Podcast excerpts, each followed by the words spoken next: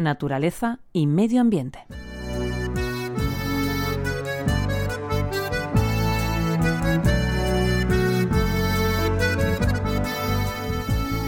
La reunión anual de la Comisión Ballenera Internacional ha tenido como escenario en esta ocasión Panamá, un país que había decidido convertirse en anfitrión confiando en que solo la cooperación puede conseguir que los problemas se resuelvan. Y los resultados del encuentro celebrado en la primera semana de julio han servido para dejar claro que esa cooperación no siempre es posible cuando se sientan sobre la mesa los intereses locales de cada nación. No obstante, la Comisión se mostró unida a la hora de pedir a los gobiernos de México y Nueva Nueva Zelanda, que no permitan el uso en sus aguas de las redes de enmalle, puesto que estas son las responsables de la muerte accidental de cetáceos como la vaquita y el delfín de Maui neozelandés.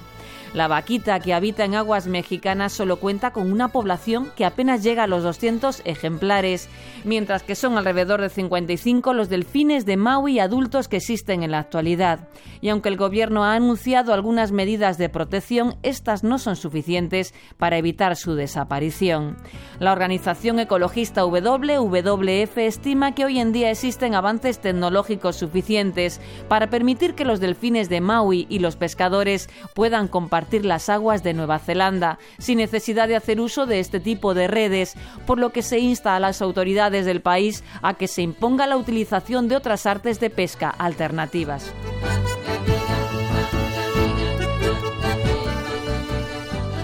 El encuentro ha servido también para avanzar en el tema de la reducción del ruido submarino que provoca el hombre, especialmente en las áreas cercanas a las plataformas petrolíferas, que afecta enormemente a los cetáceos, y se ha propuesto la creación de un grupo de trabajo para estudiar a lo largo del año el modo de hacerlo. Argentina, Sudáfrica y Australia han confirmado su participación en este proyecto, cuyos resultados se darán a conocer en la próxima reunión de la Comisión, que será en 2014. Japón no obtuvo apoyo a la hora de defender la caza de ballenas a pequeña escala en algunos de sus pueblos, ya que la mayoría de los países opinan que esto puede abrir la puerta a la matanza indiscriminada de aquellas por fines comerciales. Tampoco se aprobó la creación de un santuario en el Atlántico Sur, aunque sí hubo consenso a la hora de establecer cuotas para la caza aborigen para Estados Unidos, Rusia y para San Vicente y las Granadinas en los próximos seis años.